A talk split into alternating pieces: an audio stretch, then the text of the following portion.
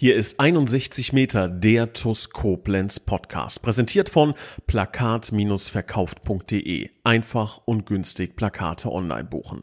Und hier ist euer Moderator Raphael Beratz.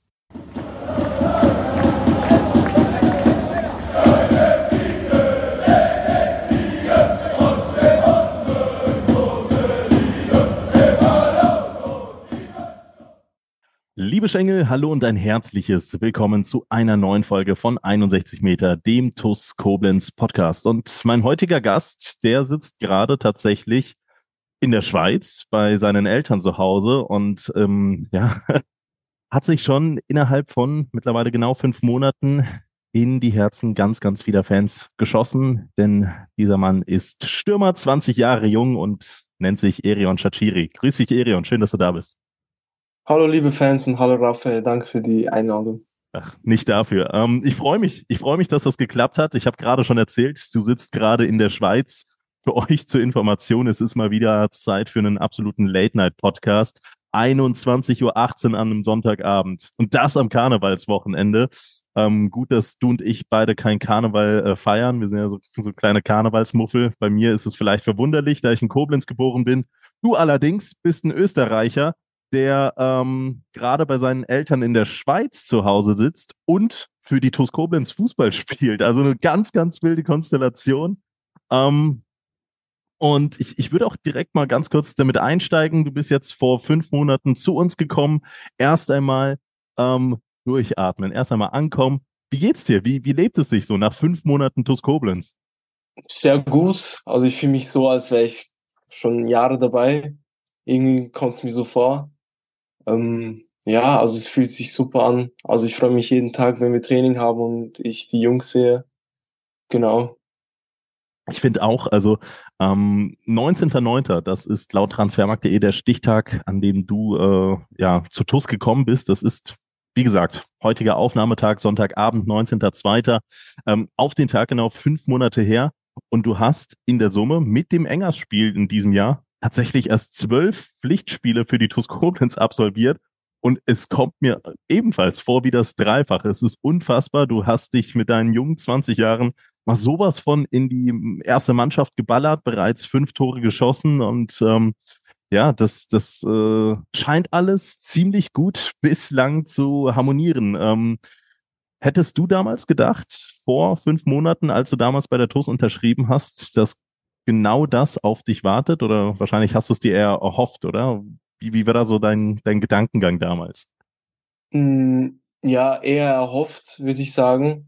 Also ich hätte nicht gedacht, dass ich ähm, so gut und so schnell wieder in Form komme, wie, wie, ich, wie ich gekommen bin. Mhm. Ähm, und es lief halt mm, eigentlich, es lief irgendwie so richtig schnell, so diese fünf Monate, aber auch so irgendwie ging es auch so lange, so als würde ich mich halt schon so lange hier aufhalten, so in Koblenz und so. Und ja, also. Es ist ja schön, dass, dass es für dich ein vertrautes Umfeld ist innerhalb dieser, dieser kurzen Zeit. Wir haben im Vorfeld ganz kurz das Thema angerissen. Du hast gesagt, du freust dich unfassbar, wenn du ähm, mit den, mit den äh, Spielern, wenn du wieder trainieren kannst, wenn äh, die freien Tage mal vorbei sind und dass das tatsächlich nicht äh, der, der Alltag ist, ähm, für dich zumindest, weil du ja schon die ein oder andere Station in deiner Karriere absolviert hast. Ähm, wie, wie kommt das? Also wie kommt das, dass du dich in Koblenz, das hört sich jetzt erstmal so, so positiv gestellt an, aber es ist ja wirklich so, du fühlst dich in Koblenz wohl, das hast du mir eben erzählt. Wie kommt das, dass du ähm, ja, so, so gut beim Verein angekommen bist? Oh, schwierige Frage. Also ich weiß nicht, ähm, einfach die Leute, die ganze Atmosphäre so auch äh, in der Mannschaft und so, das hat mich so direkt gepackt und ähm, wenn alles so gut läuft, auch so in der Kabine und jeder interessiert sich äh, für das Training, für die Spiele und so, dann macht das halt schon etwas mit einem und man wird auch so mitgerissen. Und ja, wir haben einfach viel Spaß zusammen. Und das, äh, dieses Vertrauen kommt ja nicht einfach von irgendwo. So jeder Spieler und Trainer vertraut sich gegenseitig. Und das ist ein sehr wichtiges, äh, ganz wichtig eigentlich äh, für so eine Mannschaft, weil sonst funktioniert es auch nicht. Nennt sich, glaube ich, absolutes äh, Teamgefühl, so eine, so eine Einheit zu bilden. Genau. ist, glaube ich, auch ähm, relativ wichtig. Ich erinnere mich mal dran an die Aussage von äh, Nils Lerpan. Mit dem habe ich vor drei Wochen und auch natürlich letzte Woche, aber ich rede jetzt über den Podcast von vor drei Wochen mal einen Podcast aufgezeichnet. Da hieß es, dass man äh, gegebenenfalls noch einen Spieler hätte verpflichten können, der vielleicht sogar Qualität ähm, für wenig bis kein Geld gebracht hätte in die Mannschaft, aber unter anderem das Mannschaftsgefüge ähm, angekratzt hätte. Und ich glaube, ähm, vielleicht nicht jeder Verein, sowohl im Amateur als auch im Profifußball, das muss man, glaube ich, so sagen, schaut da so stringent auch auf eine funktionierende Teamhierarchie. Und ähm, ja, also ich glaube, der Erfolg gibt den Verantwortlichen da absolut recht. Und äh, ich glaube, du pflichtest da auch einfach bei, wenn du, wenn man sich wohlfühlt in so einer Mannschaft, dann kann das, glaube ich, dann auch äh, ganz gerne mal Berge versetzen. Genau. Ähm, was aber krass ist, ist deine, deine Vergangenheit. Ich habe es eben schon erzählt, du sitzt erst einmal in der Schweiz. Vielleicht sollten wir das noch, noch mal kurz vorab aufklären. Du sitzt in der Schweiz, in deinem oder im Haus deiner Eltern. Du wohnst ja selber nicht mehr in der Schweiz kommst aber eigentlich aus Österreich. Und ähm, das ist ja eine ganz wilde Konstellation. 20-jähriger Junge, der in Deutschland wohnt, die Eltern in der Schweiz, aber eigentlich kommt man aus Österreich. Willst du vielleicht nochmal ganz kurz da Licht in die, ins, ins Dunkel bringen? Und vor allem, hast du nicht Training? Also, es, wie, wieso sitzt du denn in der Schweiz? Wieso, äh, weiß ich nicht, nicht am Oberwert? Ähm, ja, also ich bin in Wien geboren. Ja. Ähm, Genau, und sind wir halt ausgewandert. Ähm, aber dazu kommen wir dann noch gleich. Ähm, ja, ähm, wieso ich hier bin, ja, ich äh, bin sehr an meine Familie halt so gebunden und ähm, ich mag es halt gern auch äh, mit äh, Zeit mit meiner Familie zu verbringen. Und deswegen komme ich halt ab und zu mal, wenn halt Zeit da ist, äh, zu meinen Eltern und ja, zu meinem kleinen Bruder auch noch. Und ja, das muss manchmal sein. Wichtigste Frage, spielt der, dein kleiner Bruder auch Fußball? Der hat gespielt, aber, ähm, aber auch gut, aber ihm liegt halt nicht dieses Laufen und so. Ähm, aber er macht jetzt Boxen.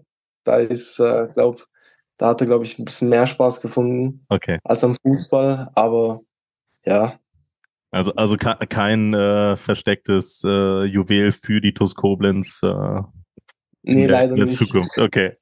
Es sei denn, wir gründen natürlich noch eine Boxabteilung, aber ähm, ja gut, das äh, entscheiden dann nicht wir. Gut, du hast es erwähnt, ähm, du bist in Wien geboren, also gebürtiger Österreicher. Der ein oder andere wird es am ganz äh, leichten, wirklich Dialekt ähm, vielleicht, vielleicht merken ähm, was überhaupt nicht schlimm ist, ne? nicht, nicht angegriffen fühlen an der Stelle. Und Das, hör- das, das höre ich die ganze Zeit nur in der Kabine. Ja, dein Dialekt, du lässt das R richtig rollen. soll, soll ich dir mal was erzählen? Ähm, das, das wird man heute wahrscheinlich gar nicht mehr bei mir raushören, aber bis ins Jahr 2012, also ich bin Jahrgang 98, bis zu meinem 14. Lebensjahr, habe ich tatsächlich auch das R ständig gerollt. Liegt einfach, also wirklich mit der, mit der Zunge ausgesprochen. Das mache ich jetzt allerdings nicht im Podcast, wäre mir ein bisschen unangenehm. Liegt daran, dass ich ähm, ja so, so ein paar Wurzeln aus dem, aus dem kaukasischen, kirgisischen, russischen Raum habe. Also ich verstehe auch die russische Sprache. Und ähm, als Kind habe ich es tatsächlich auch ständig gerollt. Und ich habe ständig die Frage bekommen, sind deine Eltern Russen oder, oder kommst du aus Bayern? Und äh, dann musste ich, weil es halt auch ein bisschen komplizierter ist. Ja, mein, mein Vater kommt aus einem ganz spezifischen Land, meine Mutter aus einem ganz spezifischen Land und dann haben die sich an Punkt X getroffen und diese Familiengeschichte, die wahrscheinlich so vier, fünf Minuten lang erzählt werden muss, also so, so zumindest mein Pflichtbewusstsein damals als Kind, ähm, äh, die, diese, diese Geschichte, die habe ich gefühlt alle drei Tage erzählen müssen. Jedes Mal, wenn man irgendein neues Kind getroffen hat oder so, haben, haben die mich gefragt, ja, sind deine Eltern aus Bayern oder kommst du aus Bayern, kommst du aus Russland? Und ähm, ja, 2012 habe ich mir dann irgendwann mal äh, zu, zu, zur Brust genommen, das Ganze zu trainieren. Das hat sich, glaube ich, zwei Jahre ganz, ganz seltsam angehört. Aber ähm, ich habe es tatsächlich geschafft. Also geschafft in Anführungszeichen. Ist ja auch nichts Schlimmes, aber äh, ich habe es mir austrainiert, eigenständig. Und ähm, ja, so viel zum rollenden R. Finde ich aber super. Ähm, wenn ich in der Familie bin, rolle ich das auch noch ganz gerne. Ähm, Österreich. So, da sind wir geblieben. Bin jetzt äh, komplett ab abgeschwiffen in meine Familiengeschichte. Wir wollen heute über dich, nicht über mich reden. Also, du bist in Wien geboren. Ähm, jetzt bin ich mit der österreichischen Kartografie nicht ganz so vertraut, auch wenn ich mal in Wien war. Äh, in der Jugend hast du laut transfermarkt.de ähm, beim FC Stadtlau gespielt. Der FC Stadtlau, das ist ein Verein, der mir rein gar nichts sagt. Deswegen musst du mir erklären, wie bist du zum Fußball gekommen und äh, ja, wo liegt Stadtlau? Eigentlich eine ganz süße Geschichte eigentlich. Ähm, mein Vater hatte so einen ähm, Firmenabend oder so mhm. und die haben da Fußball gespielt und ich wollte unbedingt genauso die gleichen Stutzen haben wie die, anziehen und äh, gegen den Ball zu kicken. Ja. Dann kam der Chef von meinem Vater, hat gesagt, ja, da gibt es eine Mannschaft, äh, Stadtlau, ähm, da kannst du ihn ja mal anmelden.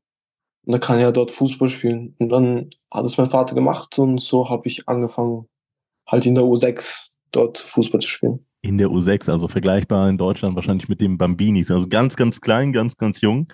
Das scheint die richtige Wahl gewesen zu sein, denn kicken kannst du heute ziemlich gut. Und ähm, ja, äh, ich, ich glaube, Stadtlau war die erste oder Stadtlau war die erste richtig gute Adresse, denn es hat nicht lange gedauert und dann ähm, beging oder begann deine Karriere, die sich zunächst einmal so liest, wenn man nur sich mal die Bildchen auf Transfermarkt anschaut, wie die Karriere von einem absoluten europäischen Topstar.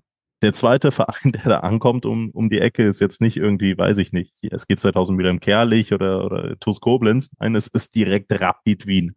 Also quasi der österreichische Top-Club, der dann 2012 zum, weiß nicht, acht, neunjährigen Erion Chachiri sagt, Junge, du bist gut, ähm, wir wollen dich. Oder wie sah das aus? Also am Anfang habe ich ja einfach Fußball gespielt, weil ähm, mir das einfach Spaß gemacht hat. Mhm. Und äh, mein Vater war es halt wichtig, dass ich mich mit Sport befasse und dass ich mich nicht in irgendwelchen falschen Wegen äh, gerate. Und ja, ich habe dann einfach angefangen, Fußball zu spielen. Mhm. Ähm, aber richtig Fußball lieben gelernt habe ich halt am Bolzplatz. Dort halt, dort, wo ich halt aufgewachsen bin, in dem Viertel. Da waren halt viele, also ungelogen so 50, 60 Hochblöcke. Und genau zwischen diesen Hochblöcken war ein einziger Bolzplatz. Und dann war das ganze Viertel dort und hat Fußball gespielt. Und so dort habe ich so wirklich so Fußball gelernt, so wirklich ja. so Tricks und ja, Straßenfußballer halt also. Ja, genau, kann man schon so sagen, ja. und ähm, aus dem habe ich halt ähm, viel gelernt und dann halt das auch auf dem Platz gezeigt und mit, also es hat so richtig angefangen, so in der U8, dass ich gut geworden bin. Am Anfang war ich nur Verteidiger und manchmal Torwart. Und dann habe ich ja. mich so ein bisschen in den Sturm gekämpft. Und dann wurde ich halt ähm, in vielen Turnieren bester Spieler oder bester Torschütze. Und so, also in der U10, da hatte ich einen Trainer, der hat gesagt, du musst jetzt weg. Also der hat mich nicht rausgeschossen, aber der hat gesagt, du hast so viel Potenzial, du könntest auch irgendwo anders spielen. Da hatte ich äh, Angebote vom Austria Wien und Rapid Wien. Wahnsinn. Und ich war halt, war ich halt, also da war ich halt ein Probetraining bei Austria Wien, aber es hat mir gar nicht gefallen. Okay, wie kommt's? wie kommt's? Die Stimmung war halt so richtig arrogant und voll, es war halt nicht so natürlich so.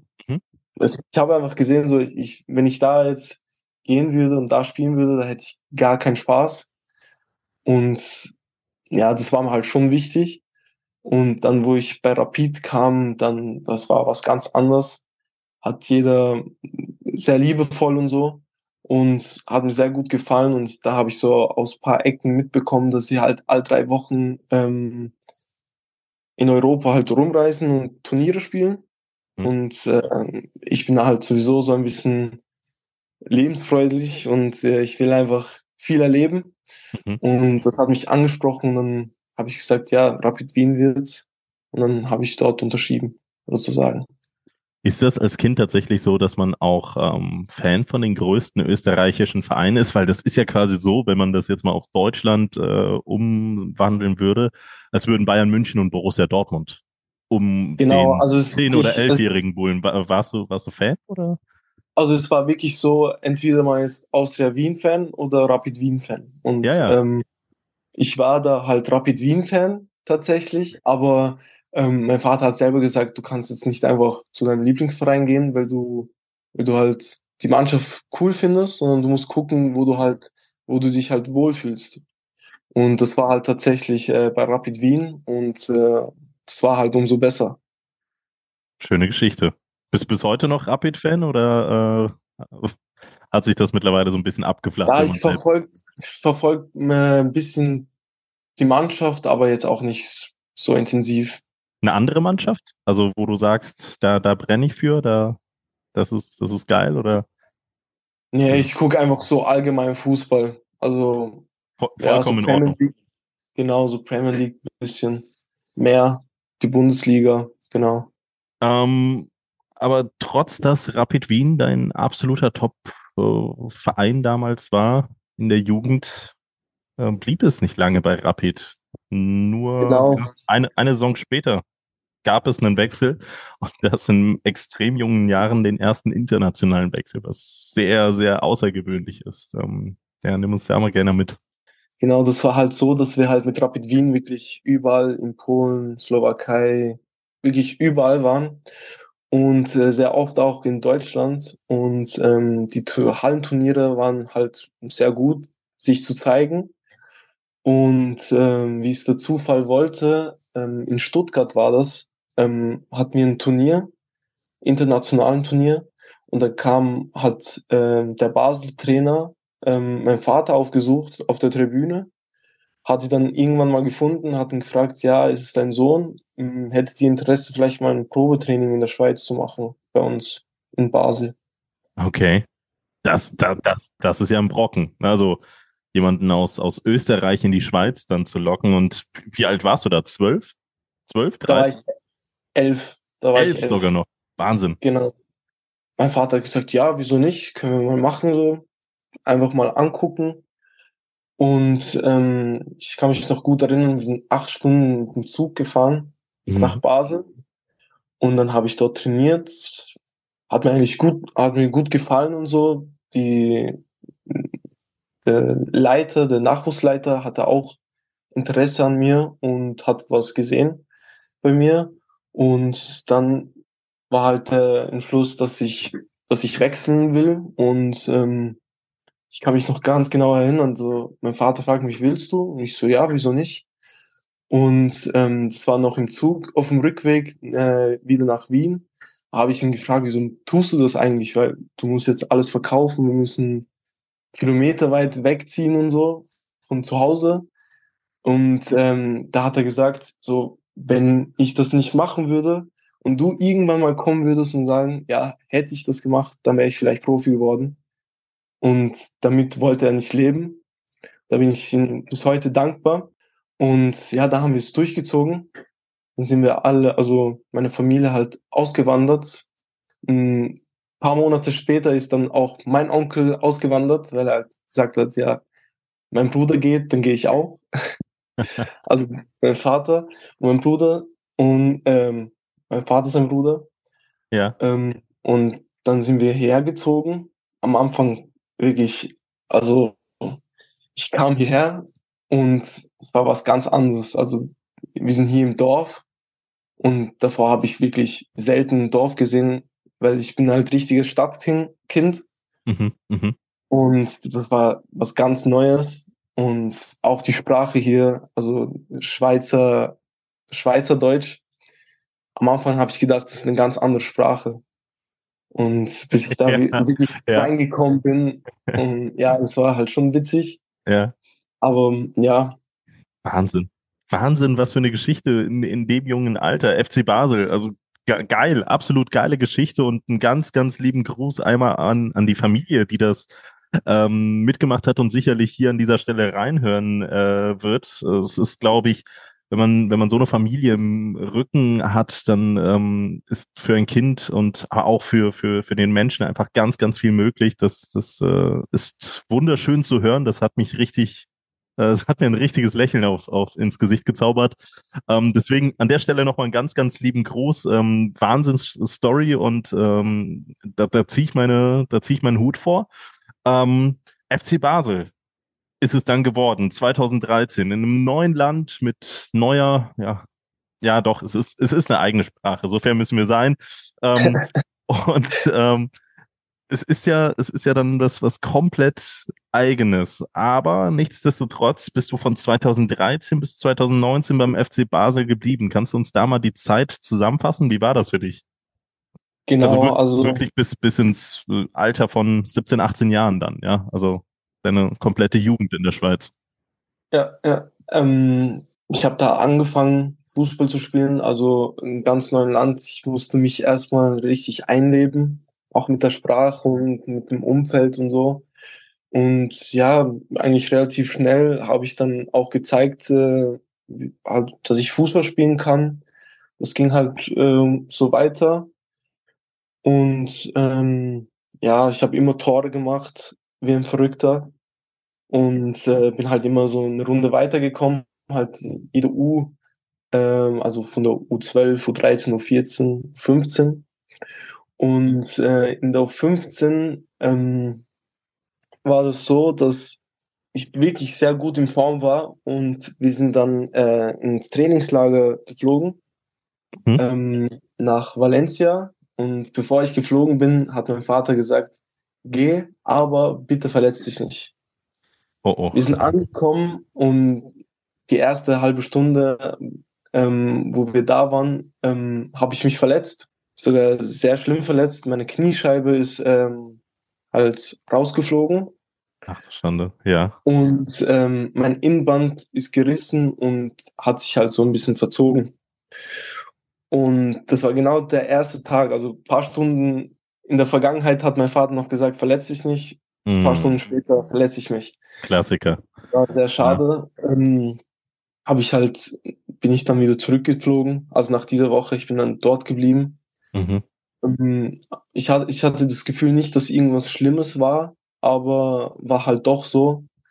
Und äh, nach dem MRT muss, also kam halt das Resultat, dass ich mich ähm, operieren muss.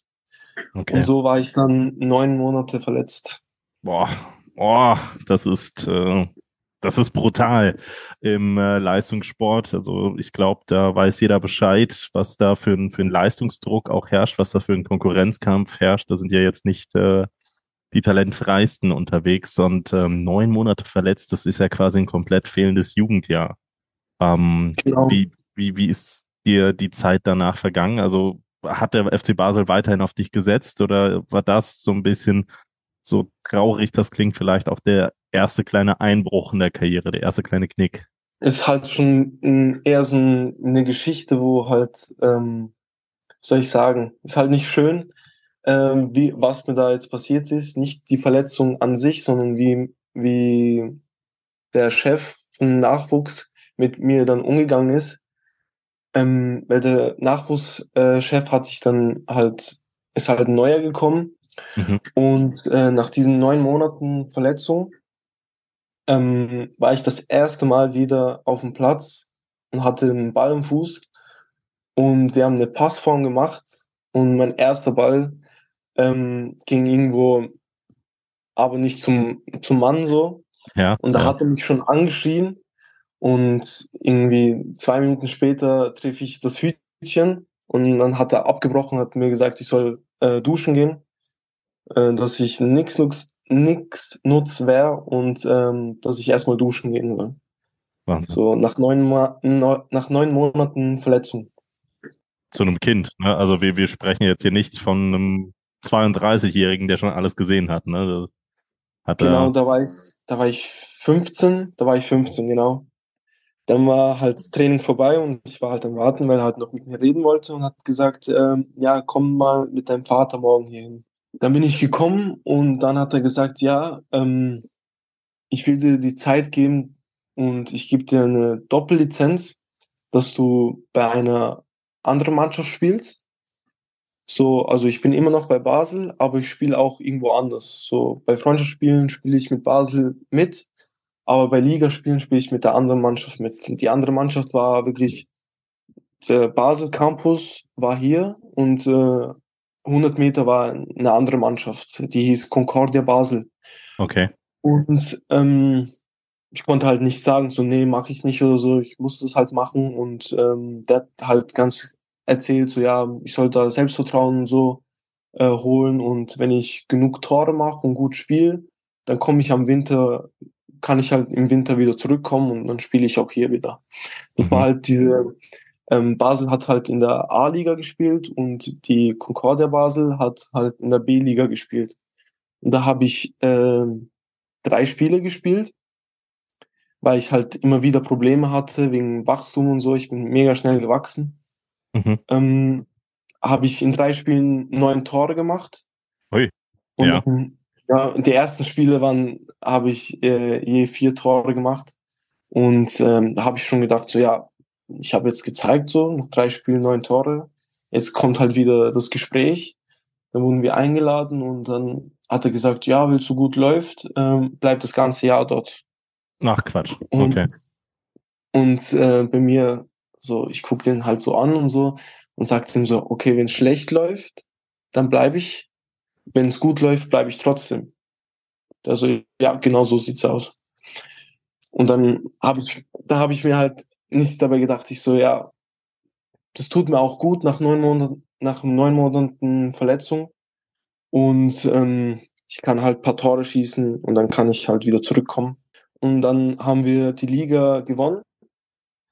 Da, und da habe ich 13 Spiele gespielt und habe äh, 32 Tore gemacht. Stark. Stark. So, und äh, immer dazwischen ähm, habe ich halt immer gehört von, von anderen Spielern und so, dass halt immer er immer sehr, sehr schlecht über mich geredet hat und so. Und mich immer so als Beispiel genommen hat, so, wenn man nicht trainiert, dann landet man so wie Erion Mhm. und so. Also, ich weiß nicht, aber der hatte irgendwas gegen mich, sozusagen. Weil das hat halt mit keinem einzelnen Spieler gemacht, außer mit mir. Wahnsinn. Und äh, nach 13 Spielen und zwei- 32 Toren kann er halt nichts sagen, dann muss er mich halt wieder zurücknehmen. Und so war es auch. Und dann war ich halt in der U17 ähm, wieder zurück bei Basel, habe dort jedes Spiel gespielt von Anfang an, immer 90 durch und immer Tore gemacht, immer in der Torschützenliste immer Top 3 gewesen. Mhm. Und auch wenn ich mal so mittelmäßig gespielt habe und trotzdem Tore gemacht habe, immer in der Halbzeit kam er immer zu mir und hat mit mir geredet, dass ich halt nicht gut wäre und ähm, das wirklich eine schlechte Leistung ist.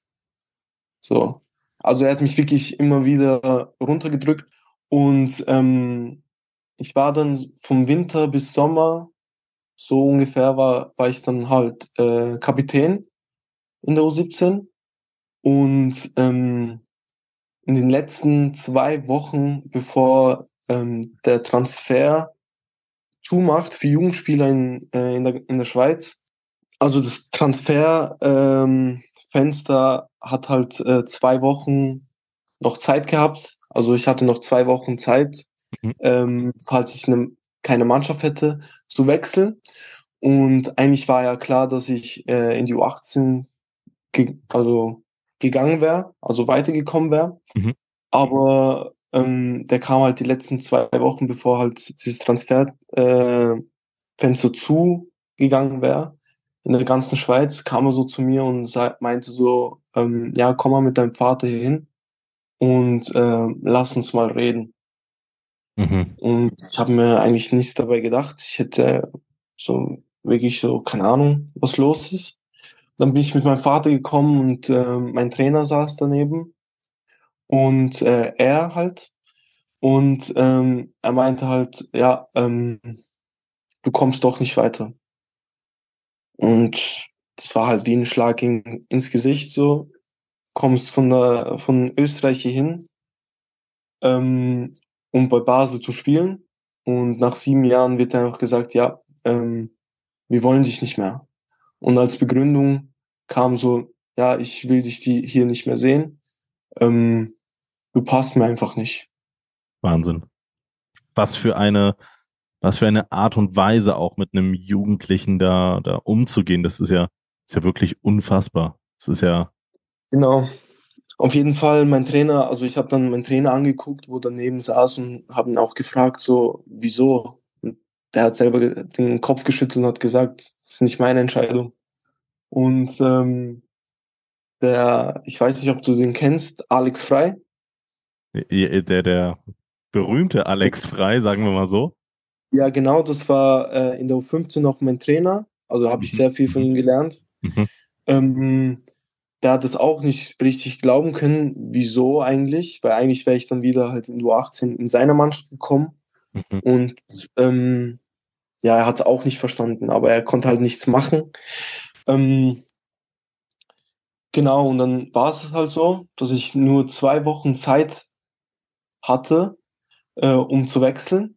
Ja. Und dann stehst du halt da äh, mit 15, 16 Jahren und äh, hast keinen Berater und weiß nicht mal, wie man irgendwie andere Mannschaften kontaktiert oder so sonstiges. Mhm. Und hast nur zwei Wochen Zeit. Ähm, da war das so, dass ähm, wir noch ein Spiel hatten und ähm, durch irgendwelche Kontakte äh, hat sich Young Boys Bern bei mir gemeldet und ähm, haben gesagt, ja, du kannst zu uns ein Probetraining machen, so wirklich die letzte Woche so okay. bevor alles zu ist. Also war das eigentlich wie so die letzte Chance für mich, da mich zu beweisen. Sonst wäre ich halt vereinslos gewesen. Mhm. Und ähm, das Witzigste ist, unser letztes Spiel war gegen Young Boys Bern. Und ähm, da war, waren wir 1-0 äh, im Rückstand und irgendwie in der 89. Minute habe ich noch das 1-1 geschossen. Und dann kam der Torwart zu mir und sagte, ja, hast du richtig gut gespielt, hast du mich gelupft? Und ich so, ja, genau, und so. Da haben wir ein bisschen geredet. ja. Und ähm, das Spiel war am Samstag oder Sonntag und am Montag war ich mit dem im Training. Und ich komme da im Stadion, ich komme da im Stadion an und den ersten, wo ich sehe, war der Torwart. Und der konnte es gar nicht glauben und hat sich erstmal wirklich kaputt gelacht. Und ähm, es war wirklich ein, ein richtiger Kampfspiel ähm, am Wochenende und dann kreuze ich dorthin und habe den zwei Punkte weggenommen sozusagen. Und am Anfang war ich dort im Büro, habe da ähm, meine Sachen bekommen und dann bin ich in die Kabine reingelaufen. Da waren alle Spieler und die haben sich alle gewundert, was ich da mache. Weil ja, so die, Basel, die kannten dich noch, ne? Also. Ja, genau, genau. Die, so Basel und Young Boys, das, war, das sind halt so Rivalen so in der Schweiz. Ah, okay. So wie Dortmund Bayern sozusagen. Mhm, mhm. Und dann kam sie und was macht der Kapitän von, von Basel hier? So. und ähm, genau, und dann haben die mir gesagt, halt fünf Tage soll ich da Probetraining machen. Und ähm, wir haben uns aufgewärmt und wir haben dann 11 gegen 11 gespielt. Da haben wir 5-0 gewonnen, also meine Mannschaft hat 5-0 gewonnen, habe ich fünf Tore gemacht. Und nach dem Training äh, kam der der Leiter, also der Nachwuchsleiter hat gesagt, so ja, eigentlich müssen wir nicht, äh, die vier nächsten Tage müssen wir eigentlich nicht sehen, oder wir wollen dich. Stark. Und äh, da hatte ich Glück, so wirklich, ähm, dass ich wirklich zum Rivalen eigentlich gehen kann, so. Ähm, und da war ich dort, habe dort sehr gut gespielt, ähm, ähm, habe da immer Tore gemacht und ähm, ich habe wirklich ein halbes Jahr lang gewartet, bis ich wieder gegen Basel spiele, um den einen halt Nachwuchscheftrainer äh, dort äh, zu zeigen, so was er halt verloren hat. So. Mhm, mh. Und ähm, 48 Stunden bevor ich gegen Basel gespielt hätte, ähm, habe ich mich verletzt. Also ist mein, meine Kniescheibe wieder rausgeflogen. Gibt es nicht. Wie in einem wie in einem, also als, als hätte es Hollywood geschrieben, ne? So, ja. so, so beschreibst du gerade deine Karriere, als wäre es von einem, von einem Drehbuchautor, als hätte Steven Spielberg irgendein Drama über einen Fußballspieler ge, ge, geschrieben. Okay. Ja. Wahnsinn. Wieder, mein Innenband hat, äh, war angerissen, also wirklich innerhalb, also es passiert, innerhalb fünf Minuten war mein Knie und mein Waden wirklich wie ein Baumstamm, also genau alles gerade. Also da wusste ja, ja. ich, ich kann gegen Basel nicht spielen. Mhm. Da war ich sehr, sehr traurig. Da habe ich auch sogar geweint, weil ich unbedingt wollte, weil ich diese, nicht Wut, aber ich hatte was in mir, wo ich halt rauslassen musste. weil Mhm. mir halt Unrecht getan worden ist. Und ähm, ich bin da wieder zurückgekommen und ähm, ich habe also nach fünf Monaten, ich war fünf Monate verletzt, Boah. bin dann nach der Winterpause wieder zurückgekommen und habe eine gute Leistung gezeigt und dann habe ich auch äh, Youth League gespielt. Also als Belohnung durfte ich einfach mitkommen.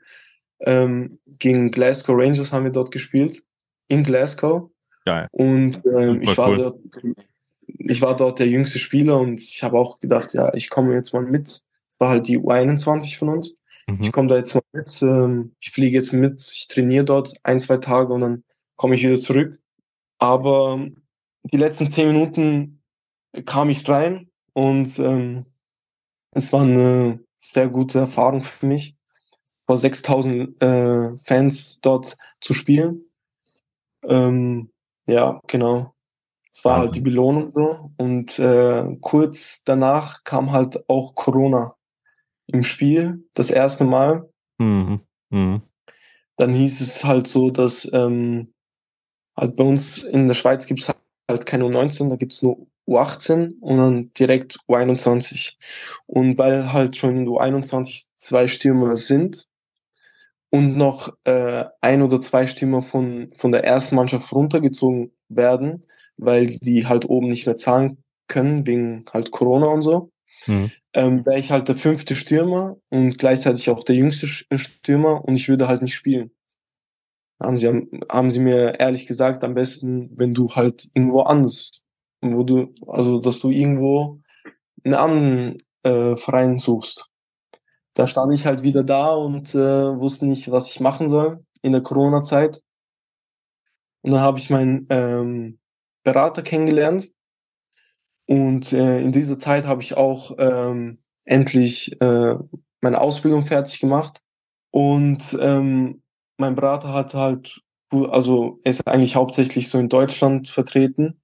Und ähm, für mich gab es eigentlich, also da war eigentlich diese Geschichte mit äh, Schweiz eigentlich für mich vorbei und wollte unbedingt dann ins Ausland, nachdem ich meine Ausbildung abgeschlossen habe wollte ich nach Deutschland äh, und äh, hatte dann noch paar Angebote dann, also paar Probetrainings bekommen ähm, von Kaiserslautern, Hannover, ähm, Magdeburg und äh, Karlsruhe war das. Mhm. Mhm. Genau. Und dann ähm, wurde es halt langsam auch knapp wieder äh, mit dem Transferfenster und ich war halt in Kaiserslautern im Probetraining. Und ähm, da habe ich mich am Anfang wirklich sehr wohl gefühlt. So, der Trainer wollte mich unbedingt und so kam es auch, dass ich dort dann unterschrieben habe bei Kaiserslautern. Dann schon in der äh, A-Jugend, die dann äh, bekanntermaßen äh, meines Wissensstandes zufolge in der ähm, Junioren-Bundesliga entsprechend gespielt hat. Und Genau. ähm, ja, wie war das? Also dritt, dritter Länderpunkt. Du hast erzählt, deine Eltern wohnen nach wie vor in der Schweiz. Das heißt, für dich erstmals ging es dann richtig in, äh, in, ins Ausland alleine, oder? Genau, da bin ich mit 17 ähm, also von zu Hause weggegangen. Ja, Also, ja. also direkt in einer eigenen Wohnung. Ja. Ähm, es war auch ganz neu. Also du musst dir vorstellen, du lässt deinen Sohn in einem fremden Land, in einer fremden Kultur, in einem fremden Stadtteil. So, so ich war nicht flexibel. Also ich hatte da ja natürlich noch kein Auto, also Führerschein. Und ich wusste halt nicht, so. Und das mit, das mitten in der Pandemie, ne? Also das, das darf man ja gar nicht verkennen. Das war ja im Jahr 2020, als äh, die Corona-Pandemie gerade quasi auf ihrer, in ihrer absoluten Hochphase war. einfach ins kalte Wasser geschmissen. Mm, So ging es halt zum nächsten Problem sozusagen. Ähm, in Deutschland ist man ja bis 18 schulpflichtig Okay. und äh, wenn man nicht schul, also wenn man halt nicht in die Schule geht, dann darf man auch nicht spielen. So wie das ähm, deutsche Verband halt die Regeln hat, muss man halt bis 18 noch in der Schule sein oder in einer Ausbildung. Okay. So, und ich bin halt äh, bisschen später gekommen und die Schulen haben halt schon längst angefangen. Und äh, ohne diesen Lizenz, dass ich halt irgendwo in der Schule bin oder in der Ausbildung, darf ich halt nicht spielen. So, da bin ich halt in Deutschland, will spielen, aber kann nicht. Und ähm, dann ging es halt so wirklich zwei Monate oder so. Ich habe richtig viele Spiele verpasst, bis ich, bis eine Schule mich angenommen hat.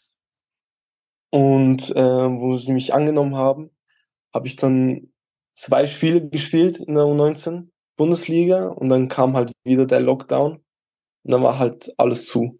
Wie könnte es auch anders sein? Genau.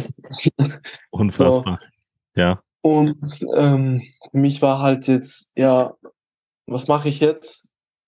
Wir trainieren jetzt nur noch ab und zu mal. Also ich durfte dann mit der U21 trainieren, weil die U19 nicht trainieren durfte. Ähm, wir, ich habe dann ganz mit der U21 trainiert. Genau. Und dann irgendwann äh, kam es zum Schluss, dass ich wechseln möchte. Und wie es mein Pech halt so möchte, ähm, hatte ich dann eine Schambeinentzündung. Okay, ja. Vom, vom Training, vom, von der Belastung einfach, hatte ich dann eine Schambeinentzündung mhm. und ähm, konnte halt nirgends ähm, ein Probetraining machen, weil du kannst ja halt nichts vorlegen, dass du irgendwie so viele Spiele gemacht hast und so viele Tore, weil wir nicht gespielt haben. Ich hatte ja nur zwei Spiele und äh, die liefen auch jetzt nicht so gut. Da haben wir auch äh, jedes Mal Unschieden gespielt und man, kon man konnte halt den Mannschaften halt nicht zeigen, dass man ähm, da und da Tore gemacht hat und so. Ja, natürlich, klar. Du hattest, du hattest äh, einfach noch nicht genug Chancen gehabt, um, um deine Stärken, um deine Momente zu zeigen. Ja, verstehe ich. Genau mit zwei Spielen.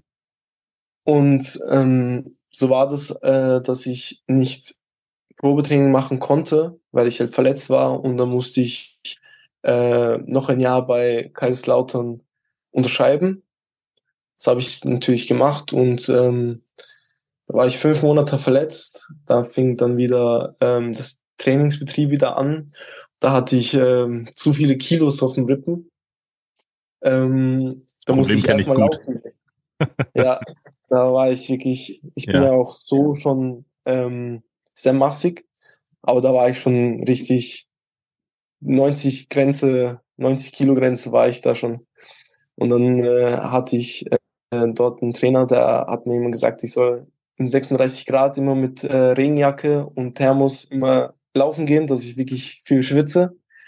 Habe ich natürlich gemacht und ähm, dann kam ich relativ schnell wieder in Form, so nach dem dritten Spiel, glaube ich, in der Oberliga kam ich dann, aber habe natürlich nicht gespielt, weil ähm, in der zweiten Mannschaft ist es halt so, wenn die Profis runterkommen, dass sie automatisch spielen. Ja, natürlich, klar. Ja. Und ähm, so war es, dass ich halt nicht gespielt habe, die ersten paar Spiele. Aber jedes Mal, wo ich reingekommen bin, habe ich halt ein Tor gemacht. Und dann haben die halt langsam verstanden, dass ähm, auch wenn mal die Profis runterkommen, dass wir dann halt mit Doppelsturm spielen, weil ich halt bei jedem Spiel ein Tor gemacht habe. Die Saison, also die halbe Saison verging. Ich habe da, glaube ich, zehn Tore oder so gemacht oder acht Tore, ich bin mir nicht mehr sicher. Und da hatte ich sehr gute Angebote von äh, Regionalligisten und wollte natürlich wechseln, weil ich halt äh, weiter vorausgucke und ich will halt ähm, in die Regionalliga. Und dann war ich halt leider ähm, vertraglich gebunden und die wollten mich halt nicht gehen lassen. So, weil äh, wir ich habe halt die. Wir sprechen jetzt von Winter letzter Saison, ne? Nur um das so ein bisschen zeitlich einzuordnen. Die wollten genau, nicht dann genau, genau. letzten Winter haben, ja? Verstehe.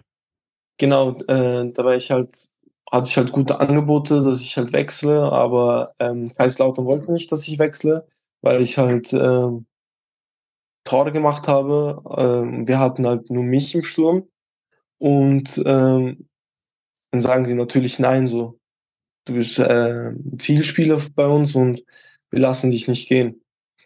Und äh, ich weiß nicht, ob das noch so in Erinnerung ist, aber wir waren halt sehr gut dabei in der Oberliga letztes Jahr bis Winter und dann äh, ging es eigentlich nur noch bergab bei uns.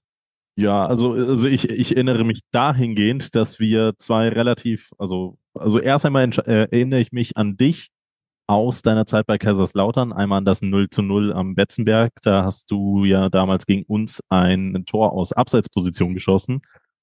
Genau. Ähm, und ich erinnere mich vor allen Dingen nach dem Winter an, ähm, an eine relativ skurrile Konstellation, als es um die Aufstiegsrunde ging.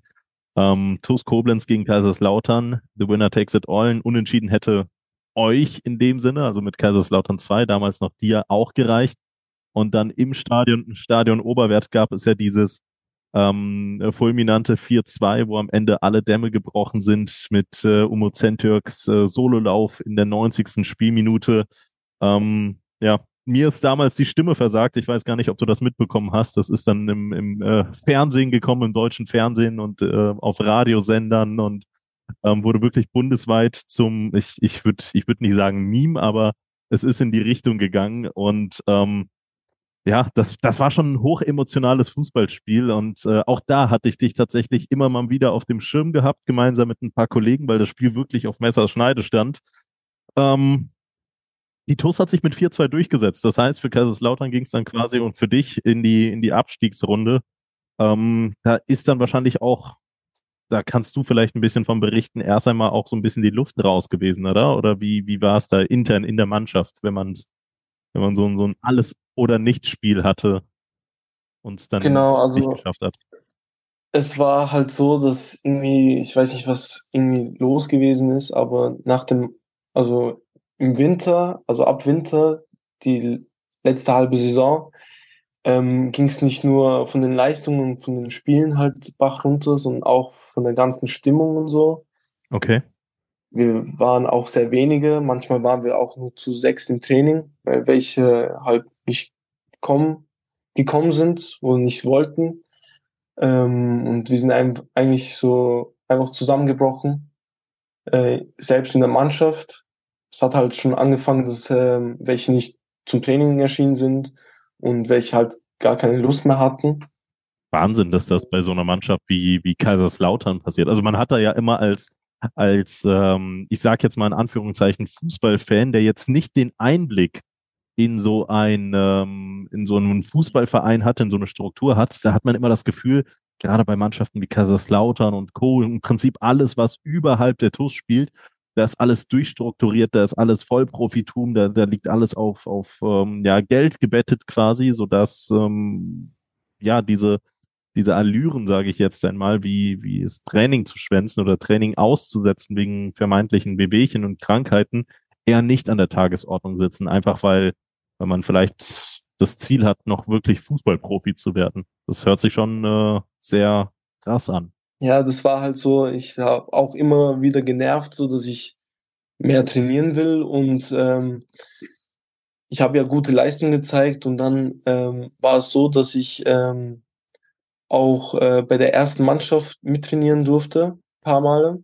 Mhm. Und das hat mir natürlich einen Motivationsschub gegeben, dass ich halt weitermachen will und ähm, noch mehr halt äh, aus mir rauskommen muss.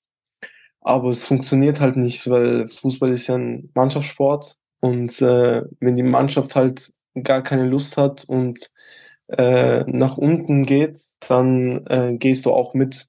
So, so, da kannst du machen und trainieren, wie viel du willst. Wenn du vorne keine Chancen bekommst, kannst du dich ja auch nicht zeigen. Und dann ähm, ist halt so. Ja, nee, das ist vollkommen verständlich. Nichts, nichtsdestotrotz, letztes Jahr, ähm, das, das ist ja jetzt schon alles, äh, Gott, das, da, da waren ja jetzt viele, viele Momente bis zu dem Status quo jetzt im Sommer, die eher negativ behaftet waren, aber man muss schon sagen, du hast, äh, du hast richtig gute Statistiken auffangen können. Nur mal so auf, auf das bezogen, was, was Transfermarkt alleine aufgefasst hat. Ähm, letztes Jahr hast du bei Kaiserslautern in der, in der Oberliga Rheinland-Pfalz sah und da muss man auch sagen, das war dein erstes Jahr ja klar quasi im Herrenfußball mit 19 Jahren in 27 Spielen, 10 Tore, zwei Vorlagen erzielt. Ähm, beim FC Basel in der U17 hast du damals in der, in der höchsten Spielklasse gespielt, da hast du in 31 Spielen 17 Tore geschossen. Also das, das sind schon, das sind schon beeindruckende Zahlen. Du hast es ja immer wieder erzählt, dass da immer gute Phasen waren, bevor dann, bevor dann vielleicht mal eine etwas äh, schlechtere gekommen ist. Und ähm, Vielleicht, um es dir so ein bisschen vorwegzunehmen, Kaiserslautern hast du dann ja tatsächlich in diesem Sommer verlassen, warst aber auch, um dann wieder zu einem, zu einem, ja, ich will nicht, ich will nicht Knick sagen, das hört sich so negativ behaftet an dafür, dass es eigentlich aus TUS-Sicht was super Positives ist. Aber du warst wieder äh, länger als vielleicht gewöhnlich auf äh, Vereinssuche. Ich glaube unter anderem Probetraining bei den Würzburger Kickers. Ähm, ja, was, was war dein Ziel nach Kaiserslautern im Sommer? Du hast gesagt, im Winter haben schon viele Regionalligisten angeklopft. Jetzt bist du im Herbst dann letzten Endes zu TUS in die Oberliga gegangen. Ich würde vermuten, dass da wieder ähm, etwas äh, Unvorhergesehenes passiert ist. So. Genau, also ähm, dann im Sommer war es halt so, dass äh, eine Mannschaft, wo halt nicht gut spielt und ähm, keine guten Resultate bringt, äh, guckt man auch nicht so gern drauf, was für Spiele da eigentlich gibt. Und ähm, so war das auch, dass halt ähm, für den Markt halt auch so sehr uninteressant war es natürlich. Mhm. Und ähm, so ging es halt, dass äh, mein Berater paar ähm, Probetrainings organisiert hat, inklusive auch äh, Würzburger Kickers. Ähm, also den ganzen Sommer war ich eigentlich so wie sozusagen auf Tour in Deutschland. Ja. War ich kreuz und quer durch ganz Deutschland Probetrainings am machen. Und in Würzburg äh, war es halt so, dass ich dort äh, eine ganze Woche war, äh, zwei Spiele gespielt habe und äh, in jedem einzelnen Spiel ein Tor gemacht habe. Und ich mich wirklich von meiner guten Seite gezeigt habe. Der Trainer war auch sehr zufrieden mit mir. Aber durch irgendwie interne Probleme, nicht wirklich Probleme, aber die haben halt ähm, einen Stürmer gebraucht, wo halt älter ist und äh, mehr Erfahrung hat. Und ähm, so kam es auch dazu, dass halt ähm, sie halt mich nicht nehmen konnten äh, aus finanziellen Gründen. Und äh, so muss ich dann halt äh, weitersuchen. Und ähm, da war ich mal bei Fulda, Schweinfurt und wie die alle heißen, Worms und so. Und ich habe halt bei jedem Regionalligisten das Gleiche gehört, dass ich ein super Stürmer bin, aber die alle einen Stürmer suchen, wo halt äh, Drittliga, Zweitliga-Erfahrung haben und ein bisschen älter sind. So, ich bin halt jedes Mal nach Hause in die Schweiz gekommen und musste halt meinem Vater jedes Mal das Gleiche erklären, dass ich denen gut gefallen habe, aber ich noch zu jung bin und noch nicht so viel Erfahrung habe. Dann weiß ich halt, also ich wusste halt nicht, ob das halt die Wahrheit entspricht oder irgendwie nur, dass mir gesagt worden ist, äh, dass ich mich nicht schlecht fühle. Hm. Aber ja, mein Berater hat auch gesagt, dass es halt äh, das Spiel so in der Regionalliga, man holt halt immer einen erfahrenen Spieler als ersten Stürmer und halt einen Jüngling sozusagen als äh, Backup-Stürmer. Sehr äh, ja. In dieser Zeit war halt, äh, haben halt alle Jugend, äh, also Jünglinge, Stürmer, Backup-Stürmer, alle schon einen Verein gefunden. Also alle Vereine hatten halt schon so einen Stürmer. Und dann haben sie halt nur noch äh, den ersten Stürmer gesucht. Klar, viele Vereine in der Regionalliga pokern ja. Ähm, Einfach auch, weil es, weil es das klassische Spiel ist. Jeder versucht irgendwie noch unterzukommen. Und in der Regionalliga, das ist ja ähm, da schon die Schere sehr, sehr weit auseinander zwischen den absoluten Top-Vereinen, die richtig äh, Mordsgehälter zahlen können, wo man sagen kann, das ist nicht nur ein gutes Leben, sondern äh, sehr, sehr gutes Leben, was man, was man mit den Verdiensten leisten kann, bis hin zu Vereinen, die dann halt eben ähm, natürlich jeden Euro doppelt und dreifach umdrehen müssen, und ähm, dann warten, bis dann vielleicht die äh, Hauptstürmer vielleicht doch nicht bei, bei den großen Clubs wie Ulm und Homburg und Co. unterkommen, Offenbach, sondern sich dann doch eher für Wormatia Worms und Co. entscheiden. Für einen jungen Stürmer, für einen jungen Erion Chachiri, 19 Jahre jung, ähm, gerade das wird in, bei Regionalligisten, glaube ich, auch viel zu oft äh, als, als Vorwand genommen, ist dann natürlich äh, super, super schwierig, weil du willst in der Regionalliga so ein klares Leistungsprinzip haben. Da gilt es für die Mannschaften, die unten drin stehen, überleben. Für die Mannschaften, die oben drin stehen, ähm, ist es ein brutaler, brutal enger Aufstiegskampf. und da muss halt einfach der, der Schuss sitzen und die Stürmerposition ist dann halt auch einfach eine Position, die ähnlich wie der Torwart sehr, sehr stark im Fokus steht. Und wenn du erst 19 Jahre jung bist und ähm, sagen wir mal bei einem Mittelklasse-Oberliga-Verein zuletzt gespielt hast, so gibt's zumindest die Tabelle her, ähm, dann ist das tatsächlich eine sehr, sehr schwierige Konstellation. Das kann ich mir durchaus vorstellen. Und ähm, ja, das ist dann, ähm, glaube ich, auch für so einen Spieler wie dich, das kannst du mir dann ja erzählen, auch, auch schwierig, glaube ich, mental mit klarzukommen, oder? Wenn man so viel, also da, da rede ich nicht nur über, über den deutschen Regionalligamarkt, sondern auch über die Zeit davor bei, bei Bern, bei Basel, ähm, äh, Rapid Wien, gut, die kann man ja am ehesten noch ausklammern, aber ähm, wirklich die, die, die Schweizer Zeit, du hast ja sehr, sehr viele mentale Nackenschläge verspüren müssen. Ähm, Gab es dann nicht mal den Moment, wo du an dir selbst dann in dieser Zeit gezweifelt hast? Oder ähm, warst du vielleicht auch mit der Mental Mentalität vom, vom, vom, vom Bolzplatz ähm, so stark und überzeugt von dir, von, von deinen Leistungen, die du ja zweifelsfrei schon erbracht hattest, ähm, dass du wusstest, du wirst deinen Weg gehen? Ähm, um ehrlich zu sein, dort, wo ich das erste Mal verletzt war, also neun Monate, ja. ähm, hatte ich das Gefühl, so ja, jetzt war's das, weil man immer so viel hört, so ja, ähm, der und der Spieler, der hat sich verletzt und die Karriere war dann vorbei. Aber habe ich halt sind halt nachgedacht, so wirklich so halt äh, klassisch so in der Nacht. Man kann nicht einschlafen, man denkt nach über sein Leben. Mhm. Und äh, dann habe ich mir halt selber gesagt, so egal was kommen will.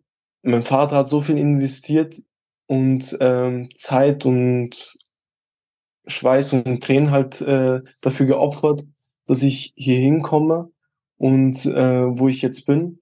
Und wenn ich jetzt aufgebe, dann dann ist alles verloren. Und mehr als probieren kann man nicht. Und wer probiert, der kann auch gewinnen.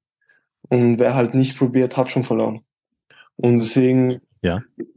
Und deswegen ist so mein, meine Mentalität, egal was kommen will, ähm, ich werde weitermachen. Egal was noch in der Zukunft kommen will, ich werde weitermachen. So, es gibt nichts, was mich aufhalten kann. Außer der liebe Gott natürlich. Aber sonst gibt es nichts, was mich aufhalten kann. Wie ist das jetzt so bei dir? Ähm, bist du, bist du, also spielst du jetzt in der Oberliga, das ist dann ja nochmal ein äh, Stück weit von, von Rapid Wien, von Basel und äh, Co. an, an, ich sag jetzt mal, reinem Liganiveau entfernt.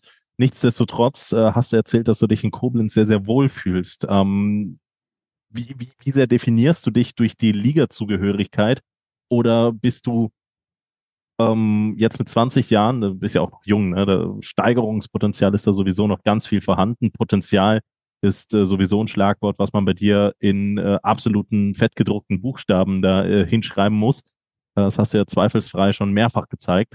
Aber ähm, ja, wie, wie ist das? Also definierst du dich sehr durch, durch die Liga-Zugehörigkeit und sagst du, ja, das ist noch zu wenig, da mu ich muss noch weiter höher, ich muss äh, Premier League-Spieler werden oder ähm, sagst du, ey, ganz egal wie, wie mein, wie mein, wie meine Stationen aussehen, wie die Liga-Zugehörigkeit aussieht, ähm, der Weg ist das, das Ziel und ich spiele Fußball jetzt nicht, um, weiß ich nicht, der nächste, der nächste Multimillionär zu werden. Wie, wie ist da deine, wie ist da deine persönliche Ausrichtung? Mit 20 Jahren stehen dir quasi noch alle Türen offen.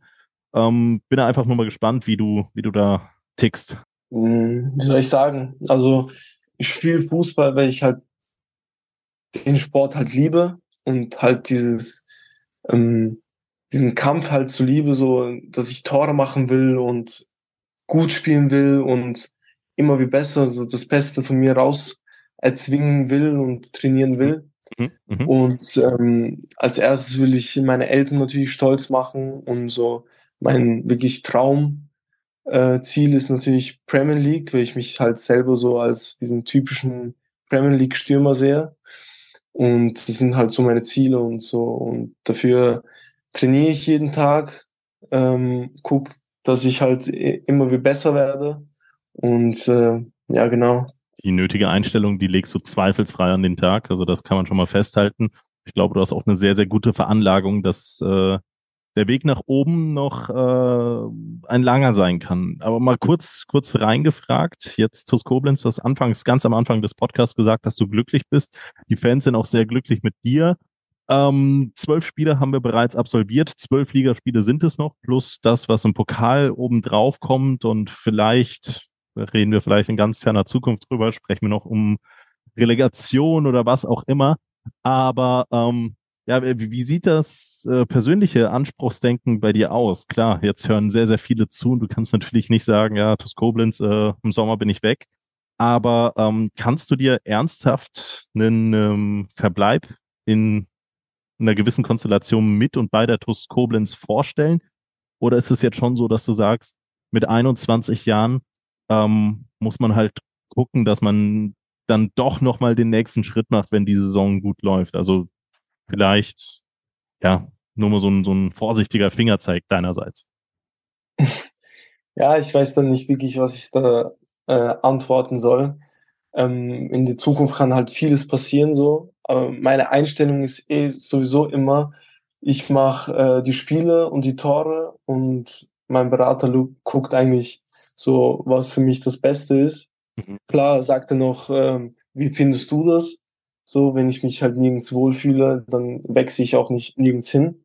Wenn ich mich hier wohlfühle, dann wo, fühle ich mich hier wohl und dann bleibe ich auch hier. So, ähm, man einfach mal gucken, was halt die Zeit so bringt. So, in die Zukunft gucke ich eigentlich nicht sehr gerne. Ich gucke eher, was halt vor mir liegt. Äh, wenn man halt zu weit nach vorne guckt, dann kann man einfach stolpern. Deswegen gucke ich eigentlich Step für Step so was vor mir liegt. War das jetzt eigentlich deine erste Fußballerfloskel, die du mal so einem quasi Reporter geantwortet hast zu deiner Zukunft? War, war, war es jetzt soweit? Also ich sag, die Vollprofis auf Sky, die müssen das ja quasi jedes Jahr machen, wenn es Gerüchte um die gibt. Ähm, ist es jetzt Nummer eins gewesen? Kann ich mir das so in, mein, in meine Karriere eintragen? Ja, das ist eigentlich die Nummer eins gewesen, ja. das merke ich mir an dieser Stelle. Solltest du mal Premier League spielen, dann äh, die erste Frage zur Karriere, die habe ich gestellt. Sehr schön. Nee, ich, ich, aber ich muss, ich Was? muss aber ja. wirklich sagen, ich muss wirklich sagen, ähm, ich hatte sehr viele Mannschaften, wo ich ähm, Fußball, halt Fußball gespielt habe, weil ich, das meine Arbeit war, äh, aber halt den Spaß verloren habe. Und ähm, mit, mit der TUS habe ich wirklich so dieses, dieses Spaß am Fußball, Spaß mit der Mannschaft, habe ich ja wieder gefunden. Deswegen TuS Koblenz äh, habe ich sehr in mein Herz geschlossen, jetzt schon. Obwohl ich nur fünf Monate hier bin, fühle ich mich so wie, als wäre ich schon seit zwei, zwei Jahren hier. Und wirklich, äh, das, das tut mir auch sehr, sehr gut. Und ja, also ich kann auch nur Danke sagen an die Fans, die uns so unterstützen und dieses Feeling uns geben und natürlich den ganzen Staff. Ähm, wo uns immer mitbegleitet. Und äh, Mannschaftskollegen, ich jeden Einzelnen, der für TuS Koblenz äh, steht, will ich mich nochmal bedanken, weil von irgendwo kommt es natürlich nicht. Das ist eine, eine ganz große Sache, was TuS Koblenz macht und was, wie familiär das Ganze ist.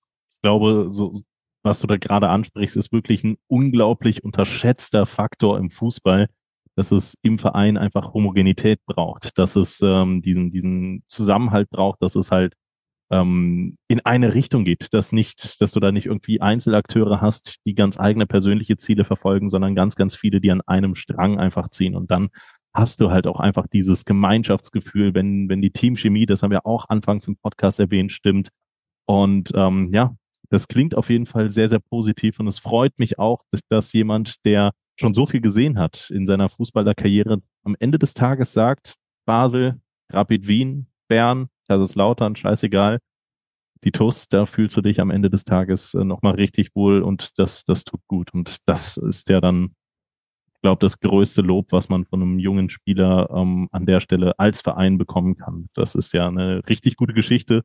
Und wer weiß, wer weiß. Also ich sag mal, wenn die Sterne ganz günstig stehen und es mit der TUS vielleicht positiv verläuft in, in Richtung Regionalliga, dann kann man sich auch vielleicht nochmal hinsetzen und mit Erion Chachiri ein weiteres Jahr planen. Aber bis dahin ist noch viel zu tun. Ne? Also so wie ich dich kenne, ich will es nicht hoffen und ich will es eigentlich auch nicht laut aussprechen, aber wie, wie ich dich kenne, dann, dann äh, passiert genau ein Spiel vorher, bevor die TUS nochmal ein Testspiel im, gegen Basel oder sowas im Mai hat, das, das Unaussprechliche.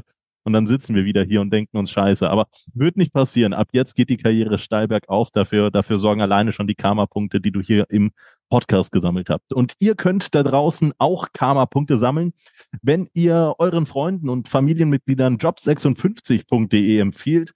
Job56.de ist nicht nur Trikotsponsor der TUS Koblenz, sondern auch eine regionale Jobbörse, bei denen ihr Top-Jobs aus unserer Region für unsere Region bekommt. Unter anderem suchen so Copado in Ötzingen nach Tischlern und Schreinern. Hans-Werner van Heesch sucht nach Kraftfahrern für sein Logistikunternehmen in Neuwied. Beicht versichert ist auf der Suche in Heiligenroth beim Montabauer nach Kaufleuten für Versicherungen und Finanzen für den Innendienst in Voll- oder Teilzeit. Rundor Türautomatik sucht in Waldesch nach Servicetechnikern. Lutz Müller sucht mit seinem Steuerbüro nach Steuerfachangestellten in Koblenz und die KTU GmbH sucht nach Mitarbeitern für Geräteaufbereitung in Koblenz-Kesselheim und nach Kälte- und Elektrotechnikern in Koblenz-Kesselheim ebenfalls.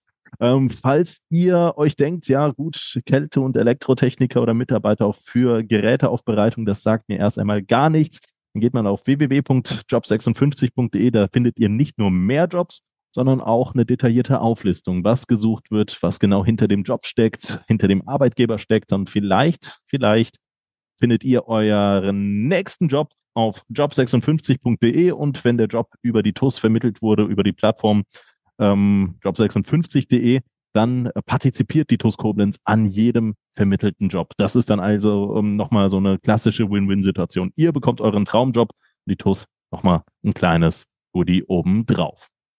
So, und jetzt äh, lass uns vielleicht noch mal ganz kurz, ähm, auch mit Blick auf die Zeit, ja, wir haben ja 22.30 Uhr, äh, morgen ist äh, Rosenmontag, da äh, wird in Koblenz der Bär steppen. Das äh, kann dir egal sein. Ich allerdings werde recht früh raus müssen. Aber ich kann dich hier noch nicht entlassen, ohne über die aktuelle Gegenwart bei der TUS zu sprechen. Du hast schon erzählt, du fühlst dich im Verein wohl.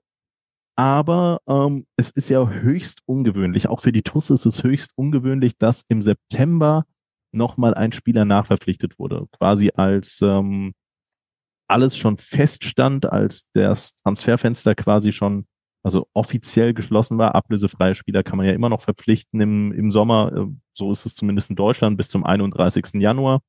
Und ähm, ja, im September bist du dann zu TUS Koblenz gewechselt nachdem es wahrscheinlich bei diversen Regionalligisten letztendlich nicht geklappt hat. Ähm, willst du vielleicht nochmal hier kurz erklären, wie da der Kontakt zustande gekommen ist und äh, wieso es dann ausgerechnet bei der TUS geklappt hat, obwohl es bei so vielen anderen Vereinen nicht funktionierte?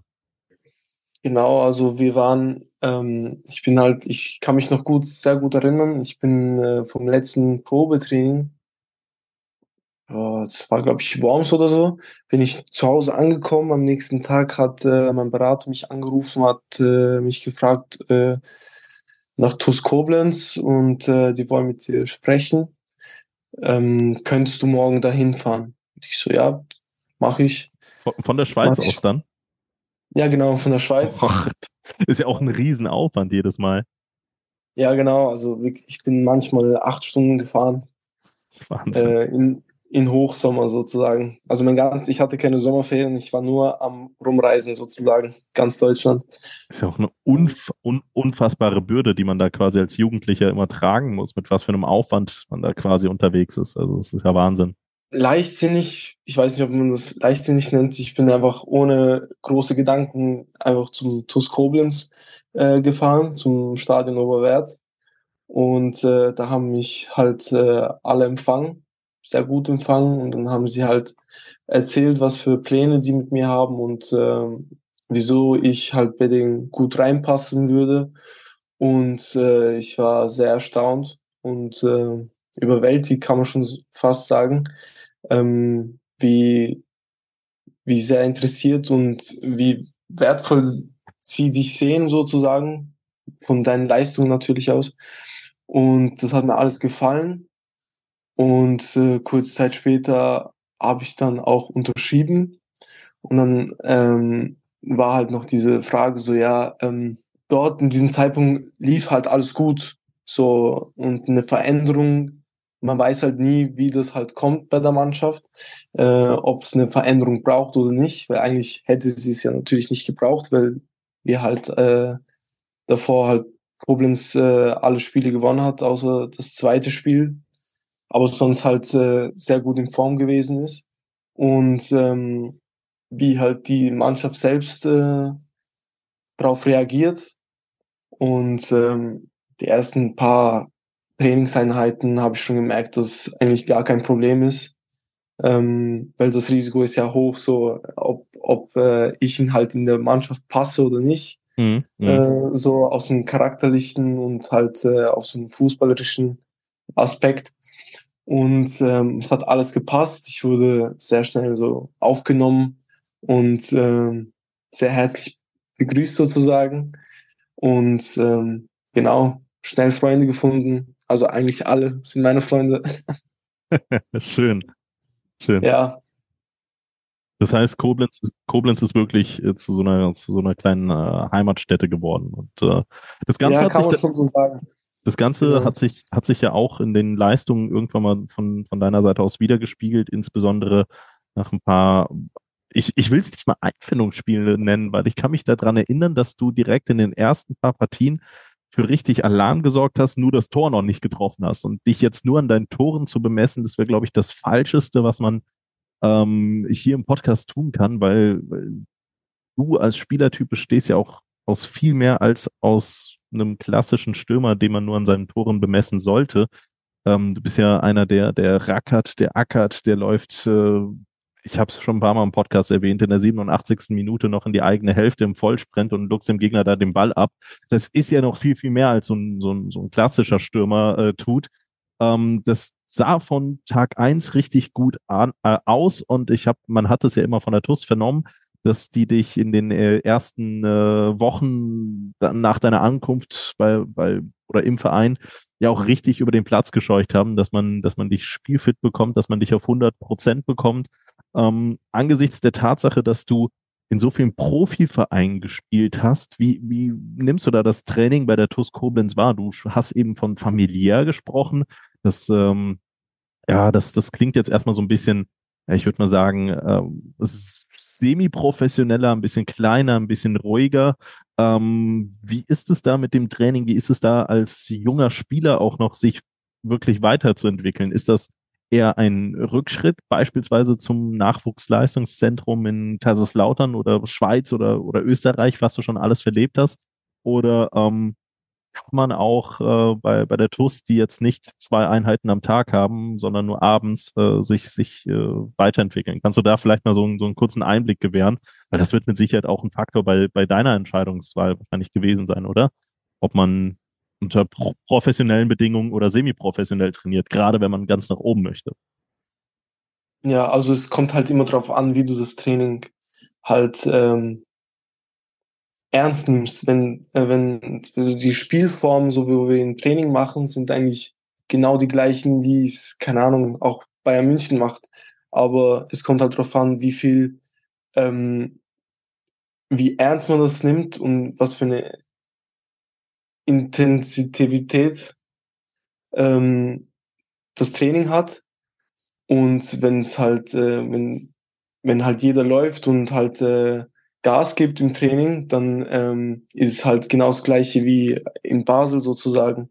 Wenn halt welche halt nicht so Lust haben im Training, dann wird man auch nicht besser als Mannschaft und als einzelner Spieler. So, ich kann jetzt nicht sagen, dass irgendwie bei Basel das Training anstrengender war oder nicht. Das Einzigste war halt, äh, bei Basel hatten wir halt noch morgens Trainings und äh, immer noch so Trainingseinheiten wie Kraftbeine und sonstiges. Aber ich glaube, wir sind alle alt genug in der Mannschaft, dass wir das auch alleine machen können. Und die Bedingungen haben wir auch, ja, auch äh, im Stadion Oberwert, dass wir auch dort ähm, im Fitnessstudio können. Und eigentlich liegt es eigentlich nur an sich selber, wie und halt an der Mannschaft, wie ernst man das nimmt und äh, was mit was für einer Einstellung und Einsatz man ins Training geht. Mhm. um natürlich besser zu werden als Mannschaft und natürlich als äh, einzelne Person.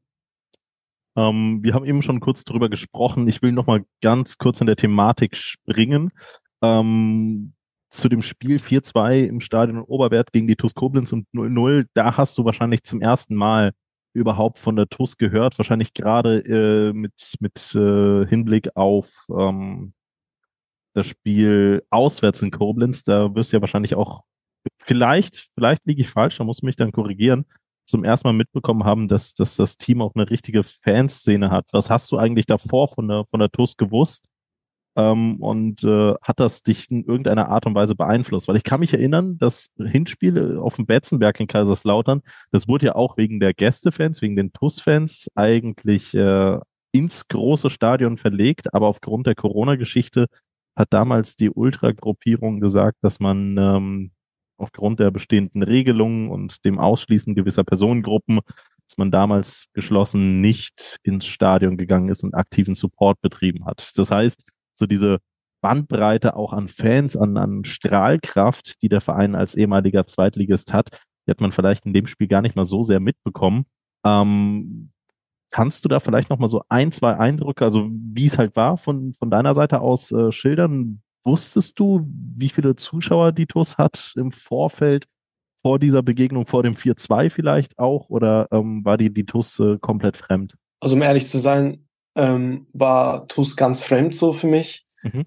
Ähm, und ich war halt auch ein bisschen erstaunt, äh, dass ähm, halt im Stadion mehr, mehr TUS-Fans waren als äh, unsere Fans.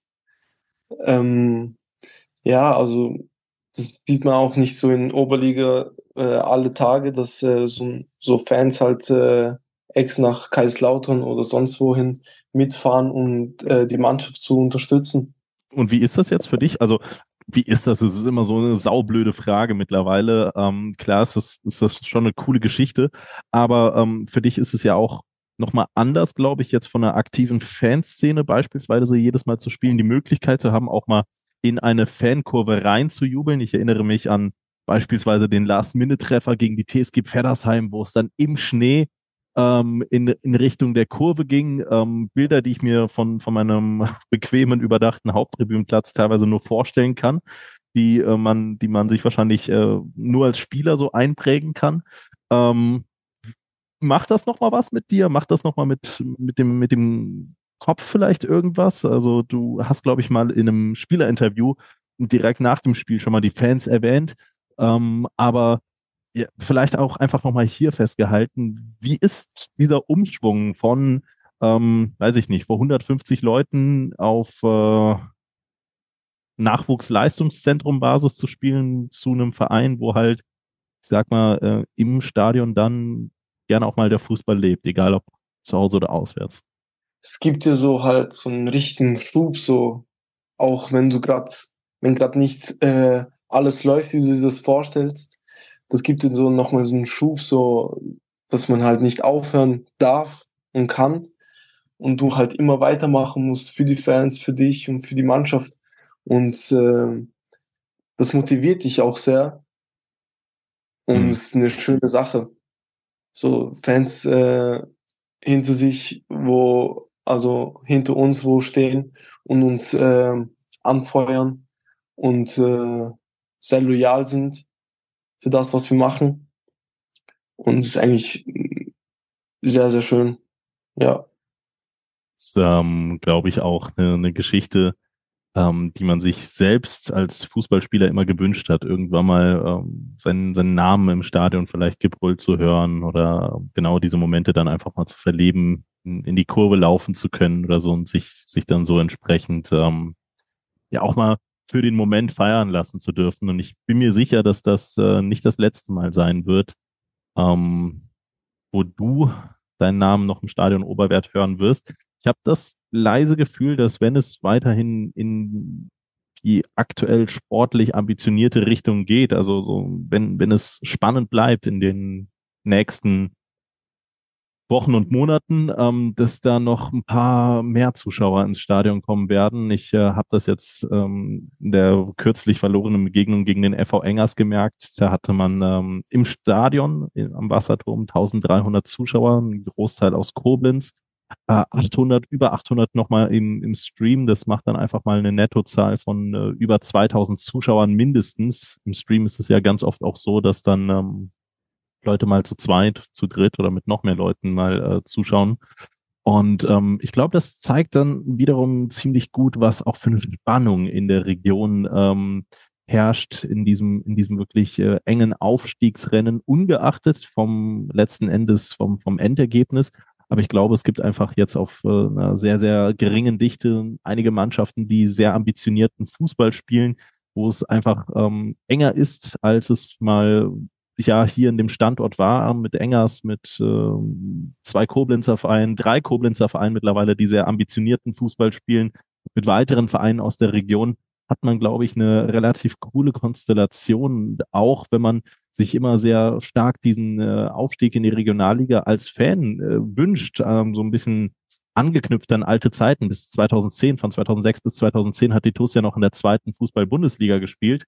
Ähm, ist es, glaube ich, auch mit ganz viel Charme versehen, wenn man, wenn man vielleicht eines Tages irgendwann mal zurückblickt und sich denkt, okay, damals ähm, so viele Lokalduelle gehabt zu haben, das, äh, das, das hat wahrscheinlich auch irgendetwas. Das nächste steht ja bereits vor der Brust am kommenden Sonntag, 26. Februar.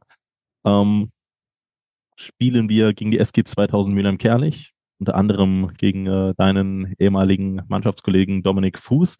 Ähm, ja, das nächste Spiel und ich glaube, ähm, ja, auch so ein bisschen äh, wichtige, wichtige drei Punkte, die da einfach noch äh, zu holen sind. Mülheim-Kerlich, un, unangenehmer Gegner, wird, glaube ich, wieder auf dem Kunstrasen ausgetragen. Die haben dann einen neuen fertiggestellt bekommen, der recht eng ist, aber ähm, äh, der, glaube ich, diese Woche eingeweiht wurde und dann nächste Woche das Spiel 2 auf diesem ähm, ja, absolvieren, also wir dürfen das zweite Spiel dann dort drauf absolvieren. Ähm, für dich persönlich, vielleicht für die Fans nochmal mitgenommen, wann geht's da wirklich in die äh, Vorbereitung? Äh, weil du sagst ja, du bist jetzt noch in der Schweiz. Äh, das äh, wird wahrscheinlich dann äh, zur Folge haben, dass ihr aktuell noch ein, zwei Tage frei habt. Ähm, wie sieht's da aus? Ähm, wann geht's in die Vorbereitung und äh, wie heiß ist man da intern jetzt auch gerade nach der, nach der ähm, Niederlage gegen den FV Engers? Ähm, also heute ist ja Sonntag, morgen haben wir wieder Training, morgen in der Früh fahre ich halt los. Ach Quatsch. ja, Ach so, klar. Ach so ist das. Ey, ach, du ja. lebst ein Leben. Das ist Wahnsinn. Ähm, morgen in der Früh fahre ich los. Ähm, komme ich äh, zu Hause an, nehme meine äh, Sachen und dann gehe ich erstmal ins Fitnessstudio, ma mache dort meine Übungen, meine Krafteinheiten. Dann gehe ich dann direkt äh, ins Training. Und du bist, ähm, du bist, du bist Vollzeitfußballer derzeit, also das habe ich irgendwie komplett vergessen genau. zu fragen. Du bist Vollzeitfußballer aktuell, ja? Ausbildung abgeschlossen und genau. Okay. Ähm, und äh, ja, wir gucken jetzt einfach, ähm, klar, wir sind alle motiviert, so viele Punkte zu holen, wie, wie wir nur können und mhm. halt das Beste aus uns rauszuholen, für jedes Spiel immer wie besser. Und ähm, ob wir gewinn, gewonnen haben oder verloren haben, ähm, am Wochenende ist eigentlich, eigentlich schon längst abgehakt. Wir müssen nach vorne gucken, weil ähm, müssen natürlich weiterkommen und wir die ganze Zeit äh, in der Vergangenheit äh, rumturmeln, dann ja. kommen wir auch nicht weiter. Deswegen äh, gucken wir schon nach vorne und äh, bereiten wir uns vor für, für das nächste Spiel. Und ähm, ja, mit morgen äh, ist da, glaube ich, auch genug Zeit, wenn ihr am Montag startet, bis, bis kommenden Sonntag ähm, da noch ähm, richtig für Alarm zu sorgen. Ähm, hast du noch persönliche Ziele für die restlichen zwölf Spiele in dieser Saison? Hast du noch eine Tormarke, die du vielleicht knacken möchtest? Sagst du sowas wie mehr Tore als letzte Saison? Oder bist du da sogar noch mannschaftsdienlicher unterwegs und sagst, ja, wir wollen äh, maximalen Erfolg als Mannschaft erreichen und wer da die Tore schießt, ist egal. Wie, wie ist das so als Spieler? Und da mal wirklich ehrlich sein, keine Floskel. Also bei mir ist es so, ähm, ich zähle mir immer die Chancen auf, die ich habe im Spiel und versuche dort immer so ausrechnen, wie viele Chancen ich eigentlich hätte, Tore machen müssen, sozusagen. Und da versuche ich immer so 70 bis 80 Prozent immer die Tore zu machen. Und natürlich, am besten wäre natürlich hundertprozentig, also jede Chance ein Tor. Gut, aber dann spielst du jetzt schon bei Real Madrid, wenn du jedes, Ja. jede, jede Chance machst, ne? Das ist klar. Genau. Aber ich versuche halt äh, die Chancen, die ich halt bekomme, auch auszunutzen. So viele Chancen, die ich bekomme, versuche ich äh, auszunutzen und es ist halt mein Ziel, so wenige Chancen zu versemmeln, sozusagen. Und natürlich ähm, alles geben für die Mannschaft Keine, und halt weiterkommen. keine schlechte Eigenschaft übrigens als Stürmer. Möglichst effizient zu sein. Ähm, das machst du, glaube ich, sehr, sehr gut aktuell. Also auch mit der Vorbereitung und so. Das, ich finde das schon sehr, sehr eindrucksvoll, ähm, wie, wie eiskalt das manchmal wirkt, was du da im jungen Alter vor dem Tor machst. Ähm, da habe ich auch das Gefühl, ähm, je mehr Worte ich dir da vielleicht sogar, äh, oder je mehr Honig ich dir da um den Mund schmiere, desto mehr könnte ich dich da äh, verderben. Deswegen äh, bleib weiterhin so hungrig, so torhungrig, äh, bleib weiterhin so hungrig in äh, jedem Zweikampf mit der Mannschaft und ich glaube, dann ist der Weg ähm, mit sieben Meilenstiefeln gekennzeichnet in, in deiner Karriere, kann aber auch noch vielleicht äh, gemeinsam mit der TUS äh, durchaus einhergehen und da kann man vielleicht viele tolle gemeinsame Momente noch verleben. Ähm, ich fand es sehr, sehr interessant und spannend, mal zu verfolgen, wie es bei einem Fußballspieler ist, der seine ganze Karriere eigentlich auf den absoluten Profifußball allerdings im Ausland ausgelegt hat, wo sogar die Familie dann einfach mal ins Ausland äh, mitgezogen ist, wo man ähm, in der Fremde ganz viele, ja, wirklich fremde Erfahrungen machen musste. Und äh, trotzdem am Ende des Tages so sympathisch und so, so, so bodenständig bleibt. Und ähm, das ist, glaube ich, wirklich eine Tugend, die du dir beibehalten äh, musst. Das ist, das ist eine richtig tolle Eigenschaft und äh, das, das hat mir und ich glaube auch euch, äh, liebe Zuhörer und Zuhörerinnen, ähm, große, große Freude bereitet. Ähm, dafür danke ich dir ganz recht herzlich, Erion. Ähm, du hast erzählt, den ein oder anderen Podcast hast du bereits in der Vergangenheit gehört. Ähm, mit Blick auf die Zeit und äh, auf, auf die Tatsache, ich habe es ja schon erwähnt, dass wir bald aufstehen müssen, wieder in, in den frühen Morgenstunden, ähm, mal gefragt, hast du einen äh, TUS Koblenz äh, Bitburger Moment der Woche, also der in dem Sinne beste Moment der vergangenen sieben Tage im Bezug auf die TUS? Oh, muss ich jetzt nachdenken. Kannst du sehr gerne nachdenken. Es ist ähm, mein TUS Bitburger Moment der Woche ist äh, der des Kollegen äh, boah, wait for, das war der der Louis und sein sein Papa, der die ähm, E-Gitarre gemacht haben. Die TUS Koblenz E-Gitarre hat nämlich einen neuen Besitzer gefunden. Wir haben da mal mit äh, Stali im Podcast drüber gesprochen. Da waren ähm, der der ähm, Sohnemann mit seinem Papa ähm, und einer absolut eigenständig customizeden ähm, E-Gitarre quasi äh, bei der TUS haben diese nicht nur eigenständig aufgezeichnet, nein, ähm, der, der Sohnemann, der erst sieben Jahre alt ist, hat sich dafür entschieden, die Gitarre unterschreiben von der ersten Mannschaft und anschließend versteigern zu lassen. Und ähm, die Einnahmen sind dann ins äh, Koblenzer, ich meine, Jugendhospiz gegangen, also wirklich dann auch noch zu einem wohltätigen Zweck. Und ähm, das Ganze für 262 Euro und 19 Cent plus weitere äh, Spenden sind noch zusätzlich eingegangen. Also vielleicht keine Höchstgebote mehr, aber dann halt noch äh, weitere Spenden, sodass dann ähm, zwei TUS-Fans ähm, gemeinsam im Namen der TUS Koblenz aber das aus kompletter Eigeninitiative heraus, was richtig, richtig Tolles geschaffen haben, nochmal wieder ein Mannschaftsgefühl, ein Gemeinschaftsgefühl geschaffen haben. Ähm, ich habe mit beiden des Öfteren Kontakt gehabt und ähm, es ist unfassbar schön, ähm, die, die beiden, ähm, die TUS lieben und leben zu sehen und ähm, wirklich nochmal ein riesen, riesen, riesen Dankeschön an euch zwei. Ähm, für, für, diese, für diese tolle Aktion. Und ähm, genau das ist halt einfach die TuS Koblenz. Ich glaube, Stali hat das vor zwei Wochen richtig gut zusammengefasst, dass das halt einfach TuS pur ist. Und ähm, ja, an der Stelle nochmal vielen, vielen Dank für die erfolgreiche Versteigerung der TuS E-Gitarre. wer weiß, vielleicht äh, kommt dann irgendwann mal noch ein Schlagzeug hinterher oder ähnliches, aber ähm, nochmal vielen, vielen Dank für die Aktion, für, für die, diese Wohltat und ähm, ja, das äh, kann uns, glaube ich, allen diese Einstellung im Leben noch, noch mal so ein, so ein kleines äh, Vorbild sein, dass es nicht immer vielleicht um uns selbst gibt, sondern auch um uns herum hier und da noch ein paar ähm, Menschen sind, die vielleicht noch mehr auf Hilfe angewiesen sind.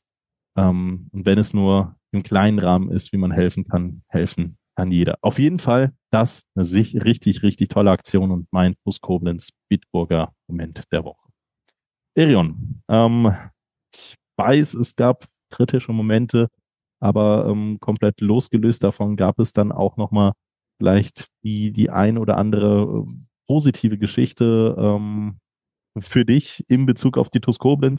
Wenn es nicht in der letzten Woche war, dann nehme ich auch die vor- oder vorvorletzte gerne mit rein. Hast du da was? Also mein Bitburger Moment äh, ist, ist halt schwierig zu sagen, weil wir halt so viele schöne Momente haben, vor allem auch in der Kabine, ähm, die man halt nicht einzeln sagen kann, sondern einfach die Stimmung und äh, die Harmonien in der Kabine ist einfach wunderschön sozusagen. Ähm, wir lachen sehr viel und es ist schön, das immer wieder äh, halt zu haben. Ähm, das stärkt uns auch sehr, unser Team Spirit. Und das ist halt mein Bitburger Moment der Woche. Ein ähm, mehr als guter Moment und ich glaube, diesen Team Spirit wirst du auch mit deinen Mannschaftskollegen brauchen. Ähm, nicht mehr heute Nacht, nicht mehr heute Abend, aber dafür nächsten Sonntag, wenn es gegen die SG 2000 Mülheim-Kerlich wieder um wichtige Punkte geht. Ähm, liebe TUS-Fans, wir werden nicht nur ähm, die Mannschaft auf dem Platz und den Erion vorne im Sturm, beziehungsweise wenn er mal wieder einen Ball in der eigenen Hälfte erobert, dann auch äh, da brauchen, sondern auch auf den Rängen. Deswegen unterstützt die Mannschaft tatkräftig, kommt nach Mülheim-Kerlich Sonntag. Da dürfte auch nicht mehr allzu viel anstehen, auch für die Karnevalisten unter euch.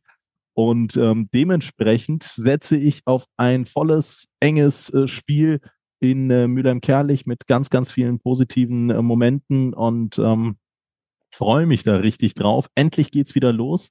Endlich äh, geht die TuS Koblenz wieder auf richtig Punktejagd. Zwölf Spiele sind's noch. Das heißt, ähm, es wird richtig eng, es wird richtig spannend und ähm, ja, da, darauf, darauf freue ich mich. Erion, ich hoffe, Du freust dich auch. Ich habe mich gefreut, dass du heute mein Gast warst und äh, muss Danke sagen. Danke für die letzten, boah, das ist jetzt schon wieder, ich weiß gar nicht, wie ich das jedes Mal aufs Neue hinbekomme. Das ist jetzt wieder ein endlos langer Podcast geworden. Knapp zwei Stunden haben wir wahrscheinlich gemeinsam erreicht, aber ähm, wirklich sehr, sehr spannend. Vielen, vielen Dank für den äh, Ausflug in die gemeinsame Vergangenheit oder in deine Vergangenheit vielmehr. Und ähm, ich freue mich, mehr von dir auf dem Platz zu sehen. Und wer weiß, vielleicht, vielleicht hören wir uns ganz bald hier im Podcast wieder. Ich danke dir. Ich danke dir natürlich. Danke. Auch danke an jeden Zuhörer, der die Zeit gefunden hat, äh, den Podcast zu hören. Und ähm, wir werden uns wahrscheinlich ähm, am Sonntag sehen. Äh, an alle Fans, äh, kommt vorbei. Und ja, hat mich gefreut. Dankeschön. Mal ganz kurz, ganz kurz hier als Post-Credit-Scene quasi. Ähm, du hast mir eben einmal ganz kurz zwischen diesen Aufnahmen erzählt, dass du dich die ganze Zeit unfassbar konzentrieren musst, weil du auf Hochdeutsch sprechen musst, ja. Ähm, das ist jetzt, ich weiß nicht, ob das irgendein Spieler hören wird oder nicht und ich hoffe, du wirst deswegen nicht aufgezogen, aber kannst du mir mal den persönlichen Gefallen tun und ähm, losgelöst von der Konzentration auf dein Hochdeutsch, was, was für mich ja einfach ein normales Deutsch ist, ähm, ähm, oder dialektfrei für dich sprechen, also so sprechen, wie du eigentlich würdest. Also genau das, was du eben gesagt hast. Vielen Dank ähm, auch an, an die Fans. Kannst du das mal ähm, in, in ja, ich weiß Schweizerdeutsch? nicht. Schweizerdeutsch, Österreichisch, ich weiß gar nicht, was, was ist denn, äh, was, was wird denn bei dir gesprochen? Also das Lustigste ist, bei mir ist halt alles so Mischmasch. Also wirklich Österreichisch, Schweizerdeutsch, Hochdeutsch. Und manchmal äh, kommen halt Wörter aus mir raus, äh, wo halt im Schweizerdeutschen halt richtig ist und halt, dass man halt so sagt. Und ähm, da haben wir halt paar Mannschaftskollegen, wo mich dann immer so aufziehen, ähm, in der Kabine, weil ich halt sowas sage. Und dann versuchen die das immer nachzusprechen und dann ist halt sehr lustig. Dann hau jetzt einfach mal deine Großbotschaft, äh, Gro Großbotschaft so ähm, an äh, in, in der Sprache wegen mir auf Vietnamesisch raus, aber die, die du halt äh, jetzt äh, quasi eigentlich zu Hause sprichst und wenn es niemand versteht, ist es auch vollkommen in Ordnung. Äh, äh also kannst du da vielleicht noch ein kleines äh, Schlusswort an uns richten, weil ich bin einfach sehr gespannt, wie sich das einfach, wie sich das anhört jetzt, so nach den zwei Stunden, wo ich, wo ich dich jetzt auch einfach kennenlernen durfte. Okay, kann ich machen. Also, Dankeschön an alle liebe Fans, die zugelost haben, zwei Stunden lang die Zeit genommen haben. Und ich danke natürlich auch dem Raphael, dass er mich eingeladen hat. Und äh, wir sehen uns am Sonntag beim Spiel. Und ich will hoffen, dass äh, viele Leute kommen und uns unterstützen. Vielen Dank. Geil. Ich hab's verstanden. Ich hab's verstanden. Von vorne bis hinten, glaube ich, zumindest es verstanden zu haben. Und äh, ich freue mich natürlich auch, dich äh, zu sehen. Danke dir natürlich nochmal äh, für den Podcast und äh, freue mich, ohne es jetzt auf äh, Schweizer oder Österreichisch äh, zu probieren, ähm, freue ich mich auf euch, liebe TUS-Fans, am kommenden Sonntag gegen die SG 2000 Mülheim-Kerlich. Das war 61 Meter für heute und ich freue mich, euch nächste Woche dann mit einem neuen Gast empfangen zu dürfen. Bis dahin. Ciao, ciao. Danke, Erion. Ciao, ciao. Danke. Asche über mein Haupt. Hier noch ein ganz kurzer Nachtrag. Natürlich möchte ich mich auch bei allen MCMXI-Abonnenten bedanken. Schön, dass ihr dabei seid und weiterhin die TUS Koblenz unterstützt. Insbesondere gilt der Dank an Silke und Wolfgang Scherhag, Sabine Pfalz, Dirk Menke, Jutta Lindner, Sandra Westkamp, Annalenja Krei, Mario Krechel, Michael Feltens, Gerald Schneiders, Bernhard Vetter, Markus Hennig, Philipp Louis, Andreas Sandner, Uwe und Barbara Hampel, Tobias und Annika Henken, Alexander Roos, Juliane Haberkorn, Jonas Müller, Florian Schumacher, Schumacher, Horst Hoffmann, Heike und Harald Salm, Timo Christ, Mike Welsch, Gerd Horre, Mike Körner, Leon Henrich. Vielen Dank an die Blue Boys, Pascal Andalusi, Kai Dott, Björn Schmidt, Detlef Mundorf, Richard Rosenthal, Walter und Annette Friesenhahn, Jens Bohner, Klaus Möhlig, Gerd Sprotte, Daniel Brösch, Jürgen Flick, Heiko Baumann, Richard Bouvet, Arne Kienast, Jürgen Schneider, Sophia Dieler, Thomas Hake, André Weiß, Saskia Hampel, Timo Put, Sebastian Mantei, Christian Ellerich, Klaus Einig, Konstantin Arz, Marco Schulz, Kilian Lauksen, Hans-Dieter Chris, Gerhard Vetter, Kilian Thon, Gerrit Müller, Daniel Hannes Joachim Henn und Lea Vetter. Vielen Dank für eure Unterstützung. Das war 61 Meter der TuS Koblenz Podcast. Jetzt aber wirklich und ich hoffe, dass ich euch am kommenden Sonntag gegen die SG 2000 Mülheim-Kerlich im Stadion begrüßen darf. Ich freue mich drauf. Bis dahin. Ciao, ciao und macht's gut.